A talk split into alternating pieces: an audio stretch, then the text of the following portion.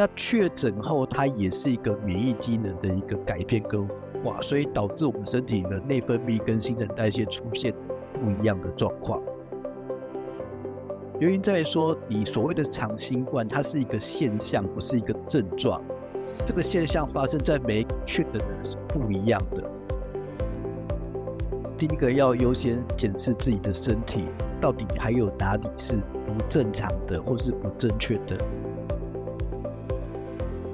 欢迎收听《远见 Alert》，各位听众大家好，我是今天的主持人健康远见的主编侯玉琪。今天邀请到的来宾是中医师周忠汉周医师，医师好。各位远见 Alert 的听众朋友们，大家好，我是周忠汉中医师。周医师好，今天又要来再麻烦你了，就是我们这次要聊到很重要，就是上一集要延续下来的话题，就是我确诊了之后，好不容易验出阴性康复，可是我还是一直咳嗽、喉咙痛，该怎么办？好像还有一点点就是脑雾的那种新冠后遗症的状况，我们该怎么样调养才可以就是摆脱这个长新冠，就是不要一卡就卡了半年呢？新冠肺炎它在确诊后，它有一个征兆或是有个特征，就是把你身体最弱的地方给发现出来。大部分的人，很多人确诊后，他会开始有一些过敏或是皮肤痒的一个情形，还有咳嗽的一个症状。其实很多时候你本身就有过敏体质，它只是把你的过敏体质给诱发出来。但我们前面预期刚刚讲的，像咳嗽跟我们的皮肤痒，它很多都是所谓的过敏反应。你知道新冠肺炎的后遗症，它会影响到心情跟月经吗？像本身它周期比较没有这么规律，它有可能在感染完以后，它的周期更夸张的不规律。这个是我在临床上面很常看到的一个情形。那当然也有可能是因为他在那段时间吃了很多的用药。所以导致它的周期不规则，这个也是有可能会产生的原因。那有些人原本他痛经，他在感染后他就开始痛经的，这个我也碰过。哇，了解。所以真的就是一个蛮特别的球，能把我们最弱的地方给找出来。那医师其实您以妇科来说是算是蛮专业的。那想好奇，您刚刚提到就是这种就是确诊之后乱经的现象的案例，可以跟我们分享到底有多特别吗？用这段时间来讲的话，我会碰到两种状况会产生乱经，一个是打疫苗。确诊后打疫苗的时候，因为呃前一两年的时候，我们开始我们很密集的打疫苗。那段时间来讲的话，因为我看很多不孕症的患者，那段时间他的周期会不好抓。那有时候很多时候都会提早来或延后不来。那其实有时候跟我们身体的一个免疫机能的一个活化会有关系。那确诊后，它也是一个免疫机能的一个改变跟活化，所以导致我们身体的内分泌跟新陈代谢出现了不一样的状况。所以才会造成乱经或者是周期不规律的情形产生。这时候的人来讲的话，大概会延续的两个周期到三个周期，它会慢慢的恢复到正常。但是有些人到了半年都还没有办法恢复到规律的正常，这时候就建议要治疗跟照中去帮你做一个调理。了解，是意思，所以就是如果民众尤其是女性朋友，就是知道这样生理周期真的是异常到有点夸张的话，真的最好还是找医师去做个好好的调整，是来的比较好。那医师除了我们刚刚提到就是。女性妇科的月经乱经的症状之外，我们刚刚提到长新冠还有很多可能就是皮肤过敏啊，或者是本来就是没有异位性皮肤炎就有异位性皮肤炎，然后容易痒这样子之外，还有哪一些长新冠的症状是你比较常见的？那你觉得就是临床确诊的时候来找你，就是因为确诊后出现长新冠比例大概有多高啊？我早上看的时候就发现有一个患者确诊后他的睡眠就出现障碍，这个是很常见的。很多时候本身就睡得好好的，然后突然确诊后他的睡眠就变得很异常的不好。那有时候会翻翻来覆去，怎么样都睡不着，这有可能是确诊后让我们的交感神经异常的亢奋。那其实很多的发炎的反应也会造成这样子一个情形。那确诊对我们身体来讲是一个发炎的一个反应的产生，所以这时候来讲它可能会影响到睡眠。那第二个比较常见的就是所谓大家比较常听到的脑雾部分来讲，大家有没有听过一个症状，就是可能你今天。开车可能要开到哪里去，然后下一秒就不知道自己要做什么。这个在之前的时候，初期第一次确诊的，有些人会产生这么严重的脑雾，那有可能会产生这种更健忘的一个状况。这种会发生在中老年人上面，原本他的记性还就已经已经不是这么行，然后确诊过后，他的记性更差，就开始产生一些失智啊，或者是开始产生一些像譬如说脑部的一个调节失常的一个情形，退化状况更严重。这个部分我都有碰过，那这时候我们都会建议说，透过中医的针灸治疗，可以改善我们脑部的微循环，对于我们这样子的一个脑雾或者是失智的情形，可以有效的缓解跟改善。了解是，所以事实上听起来，长新冠症状真的蛮多元的，而且其实造成的困扰对病患来说都是不一样的层面，而且是影响的范围也蛮广大的。那想好奇大家就是说，我到底怎么知道自己有没有长新冠的？就是。长新冠是快三阴之后才会出现吗？错，因为通常你已经没有太多的症状，可是你还会有像譬如说，我刚刚没有提到，就是比较常见的还有另外一个就是嗅觉跟味觉的障碍。像譬如说，他的嗅觉、味觉跟以前有不一样的一个改变。像如果你以前丢垃圾的时候发现垃圾是香的，这个就是所谓的嗅觉的味觉的一个改变。那有些人吃东西本身他来讲，他觉得拉面很咸，或者是拉面觉得很淡，跟以前的一个口感跟口味是不一样的。或者是你觉得吃辣的东西，你会感觉到舌头很痛，这个都是有可能是因为新冠肺炎的病毒而影响到我们的嗅神经跟我们的味觉的一个神经。这个部分来讲，就代表说是神经有障碍的一个情况，这个也是比较常见的会产生的一个后遗症。这其实真的分起来，就是各式各样的不同的部位都有可能会受到影响，然后真的反映在每一个人身上都蛮不一样的。大家如果就是确诊之后，然后发现自己有些特殊，可能跟以往过去不一样的一些病症，或者是可能对生活影响的一些症状哈，真的还是要找医师好好调理过来的比较好。就是可能确保他到底是不是长新冠的症状，来可以避免他对我们后续的生活做影响。那医师我也想好奇，就是提到。我们刚刚提到说要调理长新冠很重要，那我们到底该怎么做呢？一个长新冠的症状不一样，这个时候真的就是要辨证论治，而不是一味的吃新冠一号。像很多人都说啊，那我现在新冠一号继续吃，我之前的旧的用药继续吃，这是不对的。原因在于说，你所谓的长新冠，它是一个现象，不是一个症状。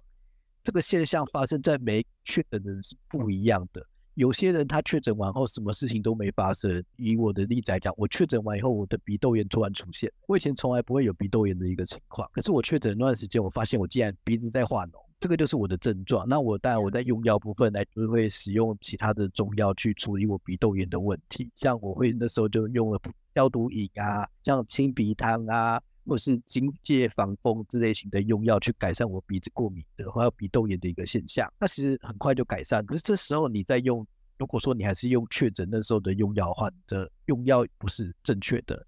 症状有可能会让你原本的长新冠症状更严重。所以在治疗的部分来讲的话，每个人的症状是不一样的，他所需要的用药也不一样。这时候就需要专业人做治疗跟辨证论治。嗯，没错。回归我刚刚医师讲的重点，就是因为每个人就真的都不一样。但是新冠病毒就是这么样的诡谲，然后对每个人的影响都不一样，而且是大家就像照妖镜，会把我们最弱的地方显现出来。所以可能以前比较被埋在身体的问题不会发生，然后现在就会突然发生。所以真的在调理上都很不一样。那想请教医师，很多人就说啊，其实除了我们刚刚调，就是找医师您对症处理之外，还没有什么样的方法可以帮我们的从这个感染后的一个就身体比较虚的症状去做一个好的调理？有没有哪些比较日常可能适合每一个人的建议？很多时候感染后，它很容易会产生一个症状是疲劳。很多人会说啊，我身体很好，身体感觉好像呼吸吸不到气。那这时候我都会建议做一些扩胸运动。第二个就是你要改变你呼吸的习惯。这时候我就会建议说，你要多做腹式呼吸，让你身体缺氧的状况得到改善。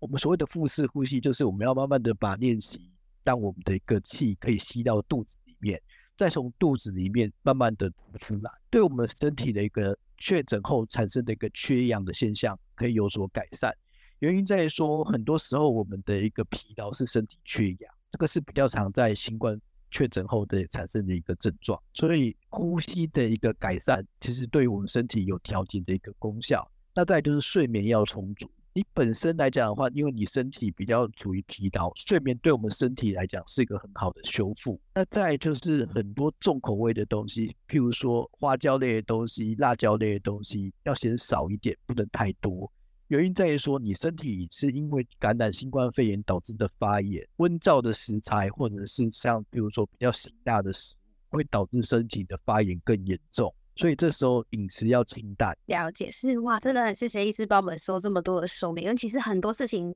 小小的这种。细节的是我们不会留意到，所以大家一定要注意，要吃好睡好，然后很重要就是要调节我们的呼吸，把我们从身体从缺氧的状态给矫正回来。那意思大家也会很好奇啊，其实中医讲到穴位调理也可以帮助我们做一些改善。那不晓得如果真的就是民众常会觉得我好像很疲劳，或者是就是有一种上气不接下气的感觉的时候，有没有什么方法可以立即帮我们做一个改善？就是按哪些穴位可以有帮助呢？我会建议说，如果有这样的一个情况的话。你首先要放松我们头部的筋膜，我们头部的筋膜啊太过于紧绷，会造成我们头部的循环障碍，产生脑雾的情形。用我们的一个食指不断的按压头部的一个头皮，去舒缓我们的一个头部的紧张的一个程度。再就是放松我们的肩颈，因为肩颈的部分来讲的话，很多气血循环是透过肩颈循行到头部。当我们发现我们肩颈有僵硬的情况来讲的话，一定要特别注意，可以多做热敷跟按摩。那上面有很多的穴道，其实很多穴道来讲的话，其实都会有帮助。像譬如说肩枢啊、肩颈啊，还有膏肓啊，这些穴道的放松，其实对我们的一个肩颈的一个循环也会有影响。那再就是很多脚部的穴道，像手部的穴道，比较常听到是曲池啊、合谷啊、三阴交这类的穴道来讲，多多按揉，对我们的一个身体的调节。以及免疫的激活都会有帮助。哇，大家一定要把刚刚医师这一段画重点画起来。其实就是不只是确诊后的朋友，为了改善长新冠问题，可以按照其实平常那种劳累的上班族也可以掌握这些方法，帮自己舒缓放松一下，然后帮自己就是可能僵硬的肩颈啊，或者是不通的气血去做一个畅通。医师除了刚刚这个很重要的就是日常调理的方法的分享之外，也有很多人会问说，哎，医师，我好像听了很多研究，或者是很多新的一些期刊报道，都说我们确诊过之后，好像很多疾病的风险发生率也会变高。哎，那不晓得医师你自己有听过哪一些可能疾病风险是真的会比较高，大家要注意的呢？说我比较强调的应该是脑部的疾病，像我刚刚提到的失智症，那再就是心脏的问题，有些人确诊后以后，他的心脏的力量，所以导致他的血压高低。但也有可能产生代谢性的疾病，也就是呃，这个比较少见，但是还是有碰到。像你确诊完以后，你的血糖变得不稳定，这个都有可能会出现。但是我认为这些症状来讲的话，是你身体本身就有的潜在因子，它只是提早提早让它出现，就是因为确诊后，让你这个身体的潜在的疾病呃展现在你现在身体上，所以这个是比较常有可能会出现。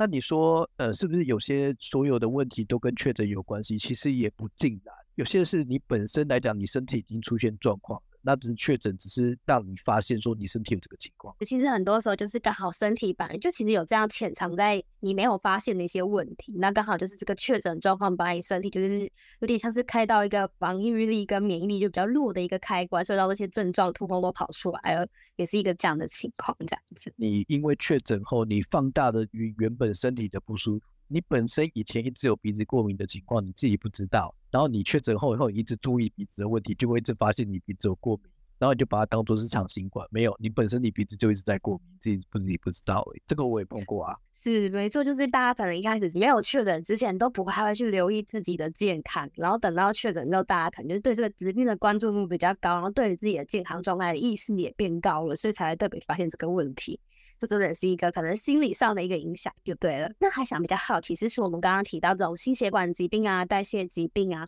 还有刚刚我们提到的脑雾，就是跟脑部的血血管的循环障碍的疾病，就好像也有人说皮蛇的发生率也比较高诶，不晓得医师你有没有发现？发生原因在于说它的免疫低下，只要身体的免疫就会产生有带状疱疹的一个症状。这个部分来讲的话，其实在确诊后会比较常出现，这个是有机会的。再来就是很多时候中老年人他的身体的一个机能比较差，这时候因为受到了细菌跟病毒的感染，也容易会产生带状疱疹的一个情况。那这个每个人因人而异。那我有看过，就是有些人就是确诊后他的三叉神经开始痛，那这个是因为确诊新冠肺炎。导致他的身体发炎，所以产生三叉神经的疼痛跟发炎。这个其实有时候是跟每个人的身体的反应不一样。所以我刚刚说，就是确诊的后遗症可大可小。了解是，所以真的就是因人而异，还是要回归这一句，大家就是如果真的有问题，就是要找对医师，然后可能对症去做一个处理，这样才会知道就是可不可以得到改善，很重要。那不晓得医师最后有没有帮大家做个总结呢，或是给大家什么样的建议，就是呼吁大家不要这么担心呢？第一个要优先检视自己的身体。到底还有哪里是不正常的，或是不正确的？第二个就是不要一直放大你的不舒服，很多时候一直放大自己的不舒服，容易让心情产生焦虑，结果那个不舒服会变得更严重。那第三个，你一定要去找专业的医师去协助你，而不是自己一直去电台买药，那也不是自己去呃网络购药这样子，这个其实是不对的行为。你必须要去看一个专业的医师，告知你说您现在身体的状况。每一个人的状况不一样，用药也不一样，用药的一个剂量也不一样，你不能把成药当做你的处方药来使用。了解哇，感谢医师的提醒，真的大家一定要再次呼吁用药的正确观念，千万不要把成药当处方前药物使用，也不要购买来路不明的药物，然后更不要就是自己当医师、自己当药师，就觉得啊自己可能适合吃这个药物，自己可能什么样的问题，我们还是真的要回归专业，找专业的医师、专业的中医师帮我们去做一个诊断，然后鉴别自己的问题到底是什么样的原因发生，也不一定真的全部都是新冠肺炎所引起，也许真的。有更大的可能，本身的身体问题需要去调节，或是你的生活形态需要去做改善。非常感谢医师的分享。那如果我们希望更想知道更多的细节的话，可以欢迎参考我们资讯栏的连接。那我们也会把医师的就是一些相关报道方式都附在下面，也请大家每周锁定我们的远见 On Air，帮我们刷五星评价，让更多人知道我们在这里陪你轻松聊财经、产业、国际大小事。大家下次见喽，拜拜。